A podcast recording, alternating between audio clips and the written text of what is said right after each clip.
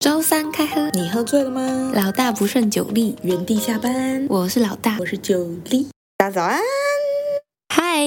我今天要来分享一个我人生中绝对是我出乎意料会出现在我人生之中的回忆。什么东西？该不会是有什么阴影之类的吧？这算是阴影吗？我觉得是一个非常奇怪的体验。就是大约在我国小的时候，我哥国中的时候，我哥非常的叛逆，害我跟他一起坐牢。等一下，等一下。你先，你先跟我，你先跟我提示一下，它是一个好的回忆呢，还是不好的回忆呢？绝对是非常不好的回忆啊！哦，真的假的？应该说当下我会觉得非常不好，但是现在想一想，我会觉得很美好，也没有到美好，就是很荒谬。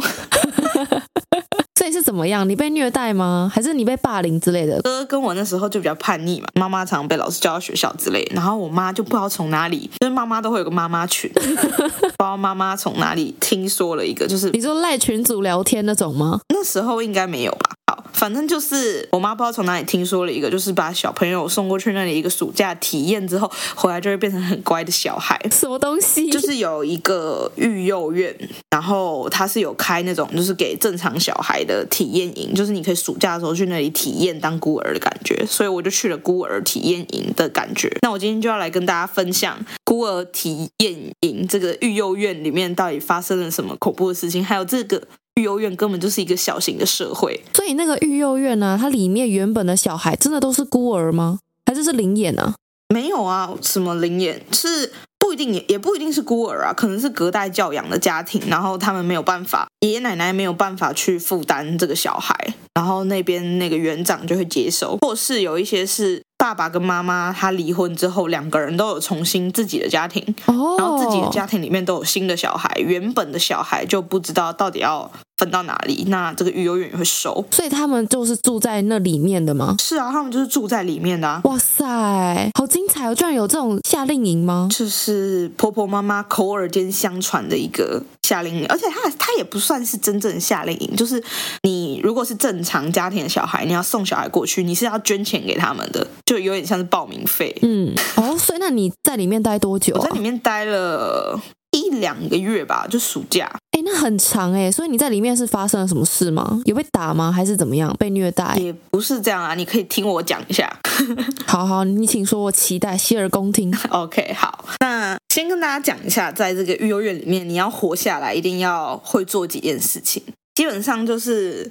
里面会有一个园长，然后里面有一个吃饭的地方，是一棵很大的树。所有每一餐三餐吃饭的时候，都要所有人都到齐才能到那边吃饭，到那个树下。然后那个树下非常的可怕，那边我去的时候都是夏天，所以树上很多蝉。你吃饭的时候会有蝉尿滴下来，靠，超可怕！你们在露天吃饭哦？对，它就是一棵大树，是那个屋顶，你知道吗？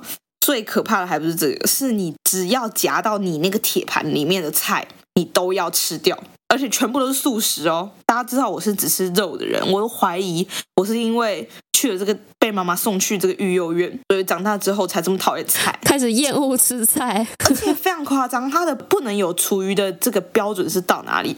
比如说有人捐了西瓜，因为夏天有西瓜，他会叫你把西瓜皮吃掉。屁啊！外面那个西瓜皮很硬的东西耶。对。绿色那个怎么可能？而且你们不是都小孩吗？对啊，所以我就觉得那里是邪教啊，很夸张哎。所以他们对待自己原本育幼院里面的小孩也是这样子吗？也是啊，也是啊，这完全不合法吧？在那边还有一件很可怕的事情，就是除了你吃东西都不能有厨余，你每天早上四点就要起床。四点起床要做什么呢？四点起床要去所有人哦，从每一家要去那个佛堂打坐。这里帮大家补充说明一下，那边因为有很多小孩，然后有男有女，所以那边每就有盖好几栋矮房，然后每一栋房子都称为家，然后男女会分开住，然后每一个家都会有一个类似社工的大姐姐或者阿姨这样，然后只要你那个家里面有一个人犯错，是统一连坐，他就是什么第七家、第四家。全部都要这样被处罚，这样全部一起罚吗？啊，你们被处罚是你们被处罚是用棍子打吗？还是有怎么样处罚的方式？嗯，他会用不一定哎，就是有时候就是会叫你要去洗所有人的衣服啊，或是会叫会叫你手伸出来，然后他就用那个电线打。啊，好可怕！你们不是都小孩而已吗？嗯，对啊，反正嗯。好然后那边的园长就是因为他是佛教徒的关系，所以我刚刚说每天早上四点起床，你要去佛堂打坐，就是每一家的小孩，不管你几岁哦，就是那种有那种要抱着的小 baby，社工都会抱着去。然后你在那边打坐的时候，嗯、你是要双脚往上盘，就是要双盘，不能单盘。就是诶，大家知道盘腿的时候是可以两脚拉起来嘛？就是你的。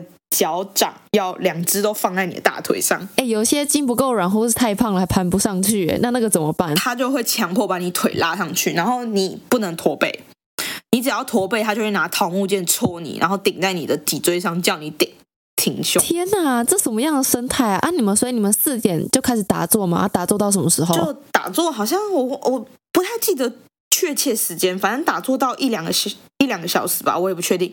你还要回去把你家打扫完，就是大家刚刚我刚说那个家，嗯，然后会有人来检查，如果有脏了，一样是连坐。所以你们早上起床就是先打坐打扫，然后接下来吃早餐吗？不是，想吃早餐之前你要先运动，他们觉得运动很重要。所以就会绕着那边的路，很像什么乡间小路，因为那边都在乡下。然后你就要晨跑，每天晨跑，每天晨跑六公里，傻爆眼，六公里，你们比部队还超哎！而且如果你跑太慢，后面会有那个类似社工的人，他就会拿撞球棍一直戳你。撞球棍是怎样拿来的？撞球棍啊？撞球棍不是超长一个吗？撞球棍很长一根呢。哦，对啊，他就是拿撞球棍戳你啊，在后面戳你，叫你跑快一点。太夸张了啦！然后跑完吃早餐是吗？对，跑完就去吃早餐，然后早餐一样是素的，然后不能有任何的厨余，然后还会有一些残尿的成分在。哦，好可怕哦！是，而且我最害怕的是每次吃饭的时候，有时候他都会放个音到水边的阿蒂娜，大家有听过这首歌吗？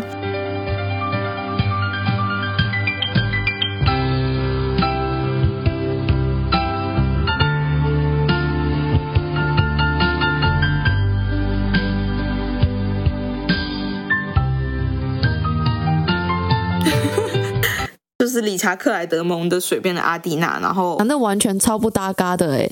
我体验营结束那一阵子，我其实有非常大的阴影，因为我家的电话铃声就是水边的阿蒂娜。天哪，天哪！哎，那你在那边，你有你有被打吗？我是没有被打，但是反正我因为我很会做人，所以我都害别人被打，也没有啦。你说育幼院里面的人被打吗？对啊，不是啊，他们就。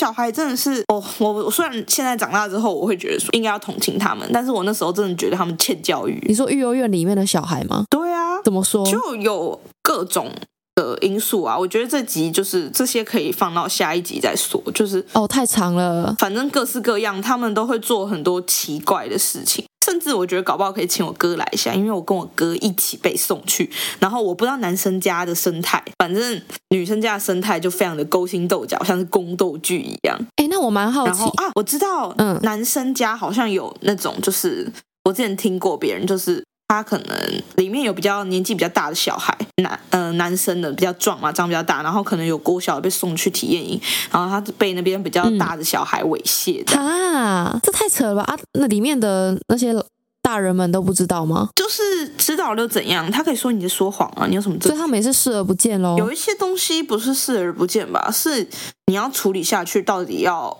牵涉牵扯多少东西？可是他不处理就是视而不见呢、啊嗯？应该也是吧。好糟糕，这是什么样的一个体验营啊？而且我在最近的时候，我有看到他们的新闻，就是他们被市政府还是什么，反正就是有那种慈善机构评鉴，他们被评为丁级，要强迫关闭。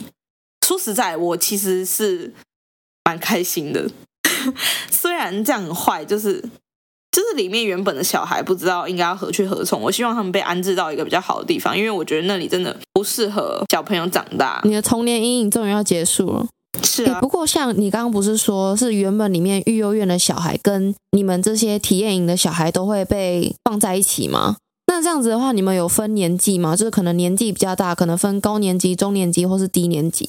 不然这样子的话，很容易出现高年级欺负低年级的问题吧？他们那里就是要你大孩子就去照顾小孩子哦。哎，那这样子的话，你跟你哥差两岁嘛？虽然那这样你们是不同家，对不对？因为男女都要分开。那吃饭那些，那吃饭那些，你们、你们、你跟你哥会可以一起吗？还是都会被分得很开啊？没有，吃饭的时候就是一家，就是一家就是一排桌子哦。进去那边就是以家为单位的生活，所以你跟你哥在里面其实有很少。很少有接触机会吗？不会，我们还是会有自由活动时间啊。那你们自由活动都在干嘛？我跟我哥就是在里面，就是财富自由象征，我们就会远征走去附近的一间，偷偷去一间杂货店买矿泉水喝。好，为什么要买矿泉水喝呢？我要来跟大家讲一下，那边的水非常的可怕。那边有一个非常之老旧的饮水机，你的水刚烧开的水，你把它按出来，按到你的水壶里面是油的，上面飘了一层油。哈，我甚至觉得，然后大家都喝那个吗？对，大家都喝那个。然后洗洗碗的时候也很可怕，他洗碗的时候是一锅是那个脏水，然后那个脏水有加泡泡，然后一锅是清水。然后你洗所有的碗盘，你就只能用这两锅水，因为他要你爱惜水资源，省那个洗碗巾。天哪，那你完全没洗干净吧？所以我几乎在那里就是都没吃什么饭，就是在吃别人吃剩下的油渍而已啊，超恶的。啊，你们这样子没有人有什么食物中毒之类的情况吗？知道，我觉得那里的小孩的胃都是铁打。他们，我那时候我那一家还有一个短头发女生，她超怪的，她还。还吃土哎、欸，是真的吃土哈？你说路边的那种土吗？捡起来吃？对啊，他就吃花圃里的土哎、欸。他干嘛？为什么要吃土？没有，他就他就有点秀抖秀抖的、啊，所以也不怪他啦。但我小时候就觉得很可怕。天哪，超可怕！你这个童年阴影应该已经大到不行了吧？就我现在就看得蛮开的，所以我现在算是遇到什么事情我都会算比较冷静一点，就是会觉得啊。我都看过更可怕。不过它外观看不出来是一个这么特别的育幼院吗？因为爸爸妈妈在送过把小孩送过去的时候，一定会看到外观吧？哎，我要来讲非常可怕的事情。送把小孩送过去的时候，不是你爸妈送过去，而且你不能带任何联络的东西。不然呢？不然怎么去？他就是会有两个你不知道是谁的人，然后就把你送过去。你说去你家把你接吗？把你接起来，然后再把你丢到育幼院？对啊。哈？啊，爸妈不会担心哦，就是这么的夸张。可啊，他就是要送你去体验，他怎么还会担心？可是大家都说啊，我小孩送过去那里之后回来就变得好乖啊，他当然觉得啊，那就送过去就送过去了。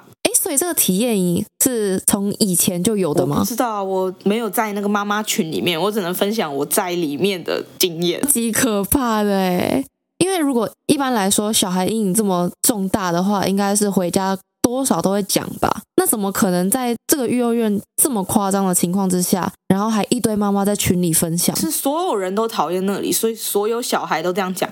那小那个爸妈会不会觉得他们就只是不想要去而已？他们就觉得哦，这就是理所当然的管教哦，会觉得啊，反正你就是被去那边被管，你也本来就不服从了，你讲出来的话当然也不会是什么好听话。对。那我再补充说明一个，就是我看过蛮扯，就是我们那一家里面有一个比较年纪比较大的小孩，他就有点强势，就是大家班上一定都会有那种小孩吧，嗯、就是老师的小帮手的那种感觉。嗯，他长大之后一定就是变成资方的打手那种感觉。然后呢？OK，因为你每一家睡觉跟起床的时间都是一样，只要有人迟到就是连坐嘛，或是有人没有在规定的时间熄灯也是连坐嘛。所以我们每天晚上睡前统一都要再打扫一次，然后打扫如果有人没有扫完，就是一样是关灯，但是所有人就要摸黑帮他扫啊。然后早上起床的时候，一样是我刚刚前面说四点要起床打坐嘛。就我们那一家有一个人，我不知道他是不是嗜睡症哎，就是他常常会突然就睡着，然后早上醒不来这样。所以那边那个老师小帮手的那种学生，那个小孩啊。他就会把那个小朋友用拖的，他是把他两只手拉着，然后从房间拖到那个浴室，然后因为浴室通常不是会有个防止水出来的那个凸起来的嘛，我就看他门槛嘛，嗯，对，他好几次头都撞到那个门槛，然后也撞不醒哎，那太扯了吧，我都怀疑他头是被撞坏才四岁的。那那个那个小孩那时候是跟你差不多大的吗？就是被拖着的那个好像跟我差不多大，拖人的那个好像国中吧。啊，那个。有嗜睡症那个，他是真的本来就住在育幼院里面的吗？还是也是被送进来体验的？没有啊，他是本来就住在里面，而且我们其实不会知道他到底是不是被送过去，你只能看他的气质来断定，而且通常他会把所有嗯送过去体验的小孩，嗯、因为那边有分好几个家，十几个家，他故意把体验的小孩分开来。你指的分开是指的是把体验营跟原本育幼育幼院的分分家吗？还是会让他们打散都在一起？我的意思是说，所有体验营的小孩会被分散放在不同家。哦。那你们会被下下命令说不能说我们自己是体验营的吗？不会啊，因为你不是住在这里，人家一看就知道。哦，也是啊，好可怕哦。比较瞎的是哦，有一个我觉得可以分享，就是我有时候会跟那边的原住民聊天，然后他们就跟我说：“哎，其实开学的时候比较好，你们都挑不好时间过来。开学的时候去学校吃营养午餐会有肉。”那我就觉得天哪，听了好心酸哦，在那边。你去的时候都吃素，没错。那我觉得这集时长其实差不多了，我们下一次再跟大家揭晓第二集我在里面观察到的各种生态，真的太多讲不完，是不是？好夸张哦！你短短两个暑假，可是短短一个暑假两个月的时间，可以讲好几次。我哥不知道又干了什么事情，反正也是很叛逆，害我一起连坐被送过去，我快被气死，又被送进去。没错，天哪！好，我们下一集拭目以待。拜。欢迎来到知识考古。今天我们要来考古什么呢？哇塞，今天的题目也是非常的有趣诶。你知道我在网络上啊找到一个，算是一个网友投稿，非常莫名其妙的研究情境啊。我先来讲一下研究背景好了啊。不不不不，我们先从研究标题开始讲。我们我们事主呢，我们的原 po 他说搬到我们隔壁的孩子长得跟我的丈夫竟然一模一样。超扯吧！你光听到题目，完全就超级轰炸的，完全听起来就是老公在外面外遇，然后为了照顾小三，然后让小三搬到自己隔壁，就是？哎，这样子不得不说蛮聪明的哦，可以就近照顾。可是其实长得一样，搞不好也可能是邻居是她老公的兄弟的老婆，要这么远吗？好，没关系，我们先先来看一下他们研究背景。OK，我等一下就由。原 po 的口吻来描述喽。我今年三十五岁，我的丈夫三十七岁，这么巨细靡遗是吗？没错，我们结婚七年了，我们哦住在一个非常亲密的社区，到处都是年轻的夫妇。在去年的十二月，有一个女孩独自带着她自己的儿子，作为我们的新邻居，搬进了我们隔壁的房子。然后我们这位原 po 说，她是一个很好的女孩，但是呢，我不确定她确切的年龄，不过目测大约二十几吧。同样的，我也不确定她的儿子的年龄，但她还没到上学的年龄啦，也不是蹒跚学步的小朋友，所以大约我们的原 po 初估大约是四岁左右。我跟你讲，你刚讲了很多很危险关键字，独自带着儿子。二十几岁，你知道，男人不管几岁都喜欢二十几岁的女人。没错，都爱吃嫩草。没错，嫩妹永远最香。哎，对，他重点是独自带着自己儿子。然后你有办法想象一个单亲妈妈带着儿子哦，重点是绝口不提自己的老公是做什么的，在哪里，为什么会独自带着儿子？她的儿子竟然长得跟自己的老公非常相似，很可怕。原本到这里，我们的原 po 都还没有起任何的疑疑心哦，但是接下来事情是这样子的，让我们原坡起疑心的关键是因为隔壁的邻居嘛，刚刚已经讲了，她的孩子长得跟自己的丈夫很像，不仅仅是她的长相哦，还有她的行为举止啊、生活习惯那些，就有点。像最诡异的呢，是我们这位原坡她的丈夫的虹膜有很少见的遗传异常，和那个孩子有着同样的眼睛哎哦，那个是遗传才会有的，很夸张哎，怎么可能长得很像，遗传又一样？然后可是如果他们没有长时间生活过的话，生活的习惯举止应该不会像啊。对啊，怎么可能？这几率太低了吧？好，总之呢，在。那个原 po 第一次见到这位新邻居的母子时候，他以为自己是在乱臆测啊，觉得啊自己可能想多了。不过呢，以下有一些迹象哦，也供各位参考一下。第一个迹象呢是原 po 的妈妈自己看到之后也说：“天哪，这个邻居的孩子简直跟原 po 的丈夫相似的惊人呢！”哦，妈妈永远不会错，要听妈妈的话。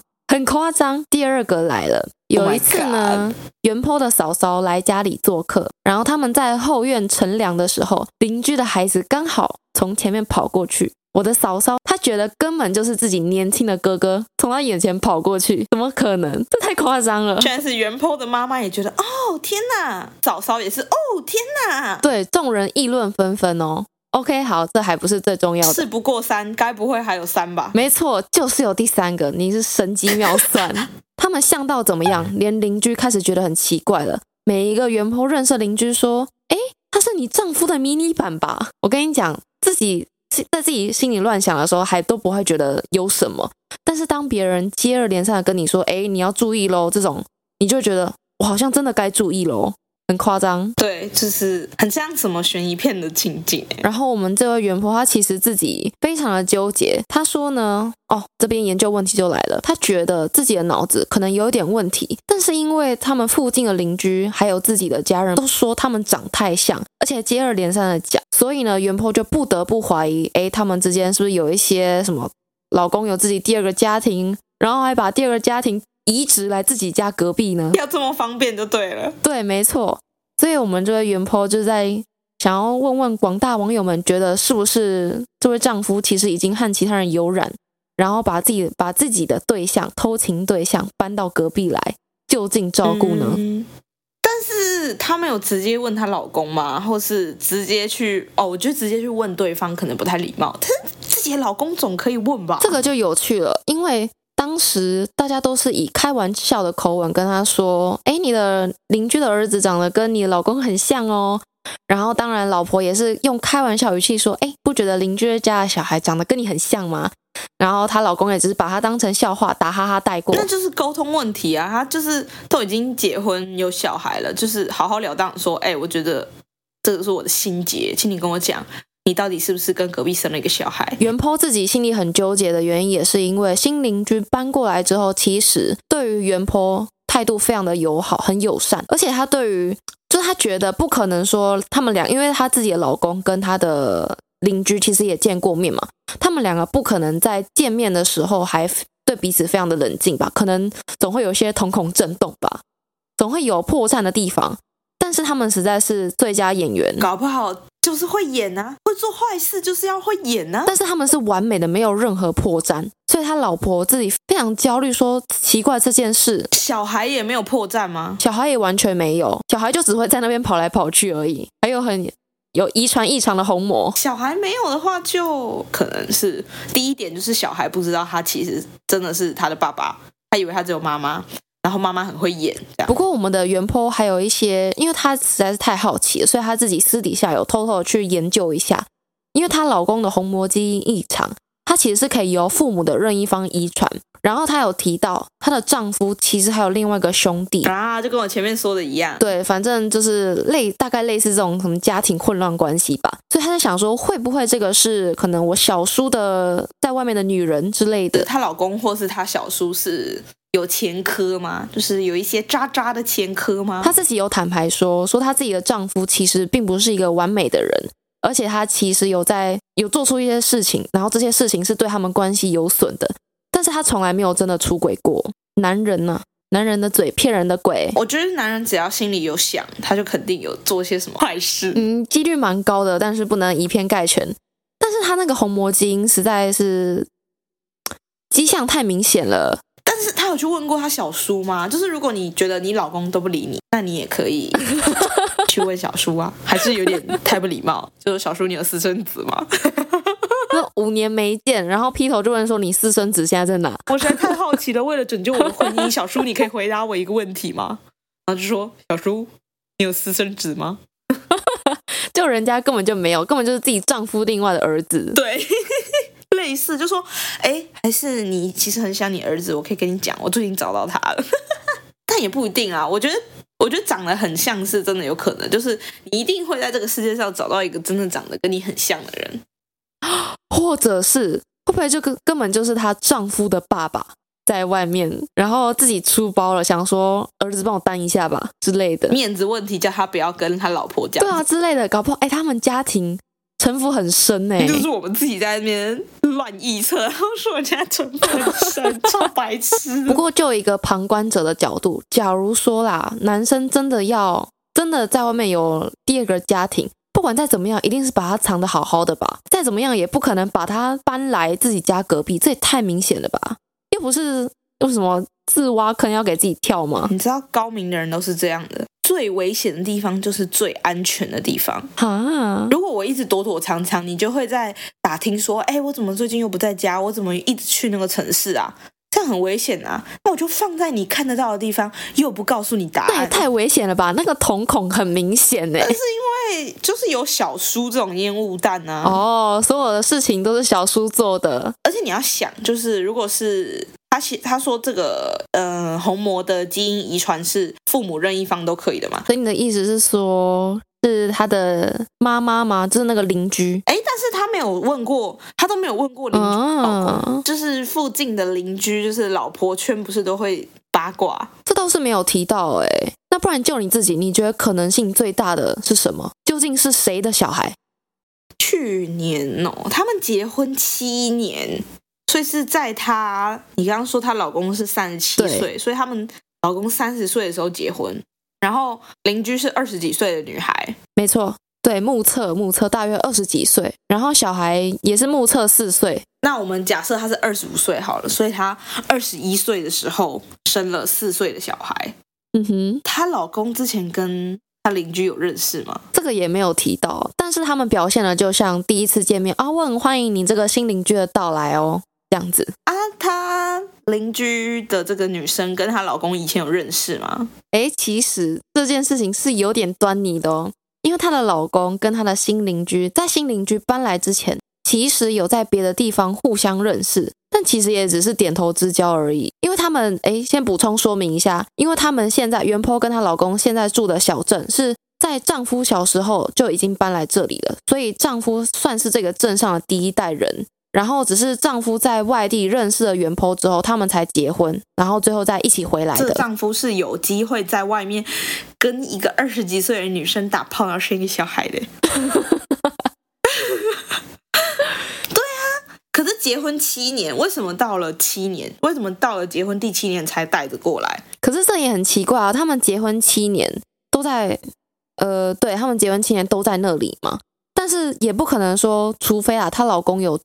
曾经可能在外出差过一段时间，不然也不可能这么火速的就在外面养了一个小孩，而且还四岁了。我在想，如果是小三的话，他可能还刚生下来一岁就受不了要带过来了，怎么还忍到四岁？对，我觉得这个比较高几率是可能我们这位原 po 丈夫的爸爸在外面包养了一位小嫩妹，然后搞出了一个小家伙之后，不知道该往哪里摆，结果就只好把。把它摆在自己儿子附近，还想到一个很细思极恐的，会不会是其实大家都是当笑话在讲，但只有原 po 往心里去，然后他就渐渐觉得越来越像，越来越像，然后他臆测出了各种很像的环节。如果说没有虹膜遗传那件事情，倒觉得有可能是真的原 po 自己想太多，但是有虹膜异常这件事情，它本身就是一个很大的线索了吧？因为有虹膜异常应该。不常见吧，因为她心里有阴影啊，就是她老公曾经有做过一些有问题的事情。哦，这倒也是啊，然后再加上这么多的，对，你就无限放大一个你发现的端倪，哎，这很危险哎。嗯，这有可能，哎，会不会最后搞到离婚呢、啊？有心结会很可怕、啊。你说因为一个疯狂的猜测，然后到离婚吗？对啊，但是小孩也太衰了吧。但是我觉得真的蛮可怕的，因为那个。自己原 po 也说了嘛，她的丈夫的虹膜遗传是很少见的，所以你想想看，这几率有多少？两个虹膜异常的人就住在隔壁，哎，而且他们彼此没有血缘关系，你相信吗？相信啊，因为我看过一个梗图，是那个 一个一个红发的小朋友，然后那个红发爱德，对，哎，我们把它放在 IG，就是有一个人问那小朋友你几岁啊？然后他就写说大概两岁到红发爱德之间吧。重点是超级像哎，对，但他们真的没有血缘关系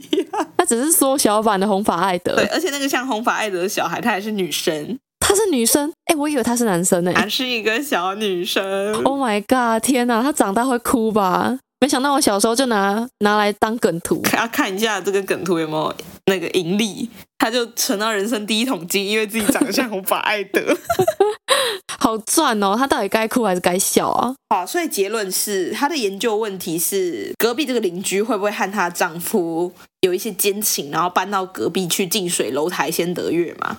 我觉得极端可能就是是因为最危险的地方就是最安全的地方，但是秉持着人性本善。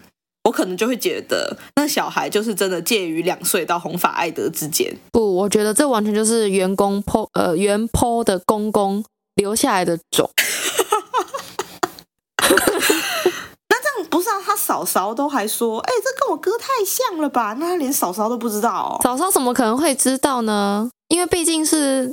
然后爸妈那一辈留下来的祸害，可是嫂嫂跟哥哥都是爸爸的女啊，都是很 close 的啊，因为人家都说媳妇是外人嘛，家丑不可外扬，我们假装不让媳妇知道啊。可是男人何苦为难男人呢？你看公公也是男的，儿子也是男的，只有男生懂男生在想什么啊。而且刚刚不是有元梦不是有提到说，她自己的老公跟她的新邻居其实本来就有认识吗？会不会她老公知道这件事情是有一次不小心那个老公的爸爸？我们称他公公好，公公把自己这个嫩妹带回家，不小心被自己儿子撞见，制造宝宝的过程，所以，所以，所以元婆老公见证了那个宝宝的诞生过程，他才觉得啊，不行，我要对他尽一份力，我也要保护我的家庭，保护我的爸爸，哎，是不是很合理？这这次推理蛮厉害的，点头之交就是在公公的床上，这个这个点头之交，等一下这画面超荒谬。你觉得是有穿衣服还是没有穿衣服？希望他们不是在客厅，就是打开门就哎哈喽爸，我回来喽，这位是，尾音直接下垂，好好笑。好啊，那我们回答元剖问题，你脑子没有问题啦，是你公公有问题，是你公公有问题，超没品的。如果喜欢这一集的话，记得按赞、订阅、分享我们的 podcast 还有 IG，然后给我们五星好评哦。有什么其他的研究问题很酷的话，欢迎在 Apple Podcast 或是 IG 留言给我们，我们都会回复哦。如果有特别的研究问题，我们可能也会拿来知识考。好，那我们祝福大家，公公都很守规矩，不会搞出一个什么虹膜异常的种。那我们祝大家跟邻居的长相都差了十万八千里。